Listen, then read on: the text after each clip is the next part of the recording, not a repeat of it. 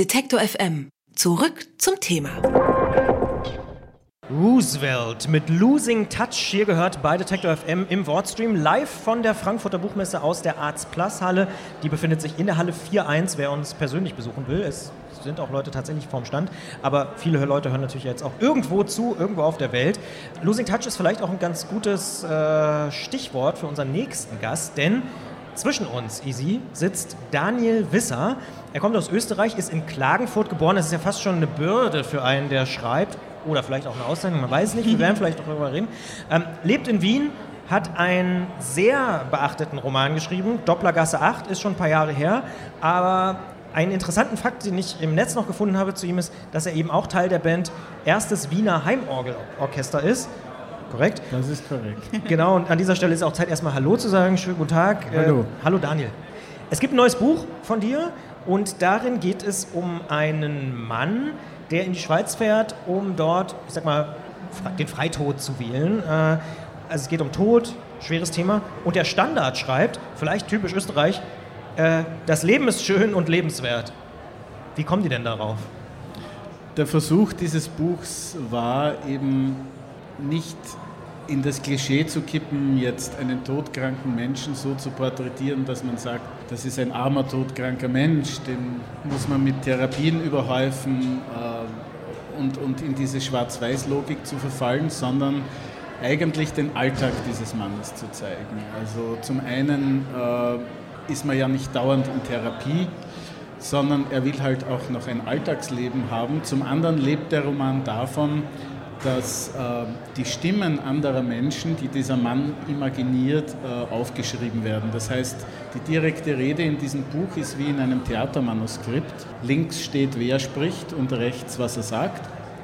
Aber in diesem Roman sprechen oft Stimmen, die offensichtlich nicht in der Szene sein können. Es sprechen zum Teil Tote, bis hin zu Haustieren. Also dieser Mann, er heißt Herr Turing, spricht die meiste Zeit mit seinem längst toten Kater namens Dukakis. Warum der Kater?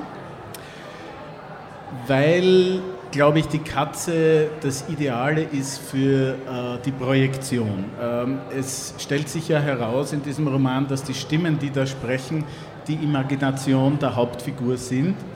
Und äh, dieser Kater eignet sich zum einen für die Projektionen dieses Mannes, zum anderen eignet er sich natürlich sehr gut als sowas wie ein Advocatus Diaboli, der jetzt die Sehnsüchte dieses Mannes nochmal überspitzt darstellt, der auch sozusagen provoziert, ja, der sagt, äh, du brauchst jetzt äh, diese ganzen Therapien nicht, die Psychologie ist ein Blödsinn, da will man dir was einreden, du musst jetzt schauen, dass du noch einen Lustgewinn hast in deinem Alltag, soweit es eben geht.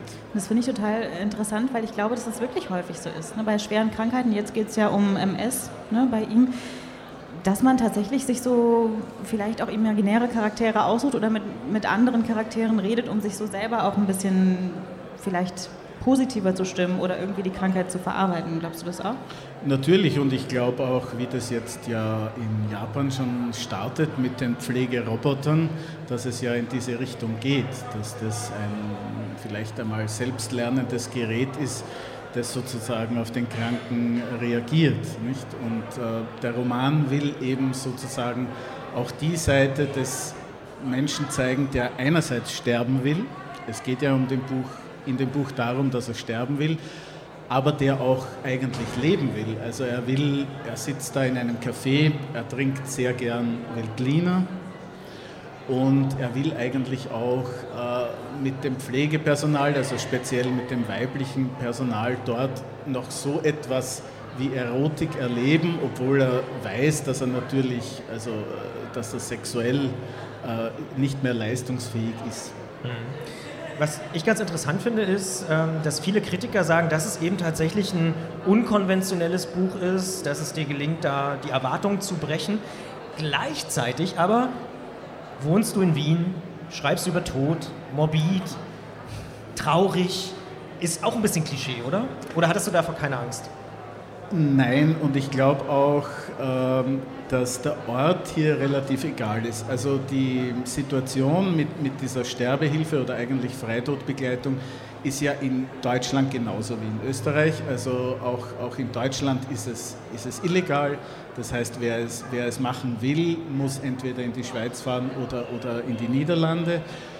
Und äh, zum anderen äh, ist äh, die Multiple Sklerose, hier, um die es hier geht, äh, in Deutschland eigentlich nicht anders. Also auch von der Anzahl der erkrankten Menschen her ist das ziemlich gleich. Ich glaube, äh, der Roman könnte überall in Europa spielen oder, oder vielleicht sogar in der westlichen Welt, mit Ausnahme der Schweiz, weil die ist sozusagen hier dieser, dieser Ort, wo, wo es den Herrn Turin hinzieht, also wo er das machen darf, was er will, nämlich selber zu bestimmen, das ist der Tag, an dem ich sterbe und ich trinke dieses Medikament und dann sterbe ich selbstbestimmt. Was ich ganz spannend finde, ist der Titel des Buches, Königin der Berge. Das ist der Name, den Turin seiner Krankheit gibt. Zum einen nennt er die MS Königin der Berge, zum anderen spielen amerikanische Präsidenten eine große Rolle in diesem Buch. Also zum einen Donald Trump, das Buch spielt äh, gerade als, als der Wahlkampf läuft. Und Königin der Berge ist auch ein Western mit Ronald Reagan. Und äh, dieser Herr Turin hat eine eine, eine Komplizin in diesem Heim, eine Psychologin, die, die sich als einzige eigentlich ernsthaft mit seinem Wunsch auseinandersetzt, weil alle anderen blocken ab. Also er sucht jemanden, der ihn in die Schweiz bringt, er kann das nicht alleine. Und diese Katharina heißt sie, ist die einzige, die das ernst nimmt und sie schenkt ihm zu Weihnachten eine DVD mit diesem Western Königin der Berge. Das ist sozusagen das, äh, der, der zweite Zusammenhang, in dem dieser Titel vorkommt. Ich muss nochmal zurück auf das Klischee Österreich. Zumindest so die letzten, im Vorgespräch hast du gesagt Zwergstaat. Das übernehme ich jetzt einfach mal kurz. Äh, ne, wir sind ja ein Radiosender, das heißt, wir machen nicht nur Podcasts und nicht ausschließlich Podcasts, sondern wir spielen auch viel Musik. Und es ist die letzten Jahre viel aufgetaucht aus Österreich. Ne? Wanda und so weiter, ähm, Granada und wie sie alle heißen. Ähm, und da ist auch immer so ein bisschen so, ein, so eine Mischung aus Schwermut und Leichtigkeit. Ist das schon was Österreich-Spezifisches, würdest du das sagen? Oder sagst du, ach, das geht sich aus. Ja, das kann sein. Also was den Roman betrifft, ist das bestimmt so. Also der Anspruch des Romans war eben schon, dass dieses Thema äh, eine Form hat, wo man auch lachen kann, äh, das viele witzige Szenen hat. Es, es, geht auch darum zu zeigen, dass dieser Mann ja, obwohl er sterben will, jetzt nicht äh, tagelang, jahrelang todernst da im, im, im Heim herumsitzt, und es ist natürlich in Österreich so, Österreich ist also geprägt eigentlich äh, durch, durch, durch den römisch-katholischen Glauben. Das ist insofern schon auch für das Buch wichtig, weil äh, die meisten äh, Pflegeheime, die nicht jetzt staatlich sind, sind natürlich vor einem römisch-katholischen Background. So ist es auch beim Herrn Turin. Das heißt, ähm, in dem Heim, wo er ist, ist, ist schon allein diesen Gedanken zu äußern, dass man sein Leben beenden will, es ist ein komplettes Tabu. Und das ist insofern für das Buch wichtig, also auch was Suizidversuche betrifft, die es ja auch im Heim gibt, die so eher verschwiegen werden, als ähm, alle Worte, die dann damit zu tun haben, mit, mit, äh, mit Balken geschwärzt sind in diesem Roman. Also es gibt so ein paar äh, sag mal, Sonderformatierungen, das sind eben Schwärzungen, das ist durchgestrichener Text. Und dann gibt es noch eine Spezialität, es gibt eine direkte Rede in zwei Spalten, wo man links sozusagen liest, was die Person sagt und rechts übersetzt dann der Herr Turin, was er glaubt, dass das denn heißt. Glaubst du denn, dass der Roman, ich meine, gerade Sterbehilfe oder vielleicht auch der Wunsch zu sterben und frei entscheiden zu können, wann man sterben will, ist ja ein Thema, was aktuell auch einfach wahnsinnig viel diskutiert wird, ständig, immer wieder. Glaubst du, dass dein Roman und überhaupt Literatur allgemein vielleicht auch die Diskussion einfach noch mal mehr ins Rollen bringen kann und auch eine persönlichere Sichtweise vielleicht auf die Dinge schaffen kann? Das glaube ich, also im politischen Sinne nicht. Äh, da tut sich seit vielen Jahrzehnten nichts und das hat nicht einmal sozusagen mit der politischen Rechts-Links-Lage zu tun, aber ich glaube einfach, dass es für viele Betroffene, und damit meine ich jetzt nicht nur Erkrankte, sondern damit meine ich auch Angehörige oder Menschen, die in der Pflege beschäftigt sind, dass es für, für viele Betroffene interessant ist, sich sozusagen mit den verschiedenen Sichtweisen auseinanderzusetzen. Absolut. Ich würde sagen, das ist vielleicht auch ein ganz gutes Schlusswort für uns, oder? Daniel Wisser war hier bei uns am Stand bei Detektor FM auf äh, N99 auf der Frankfurter Buchmesse.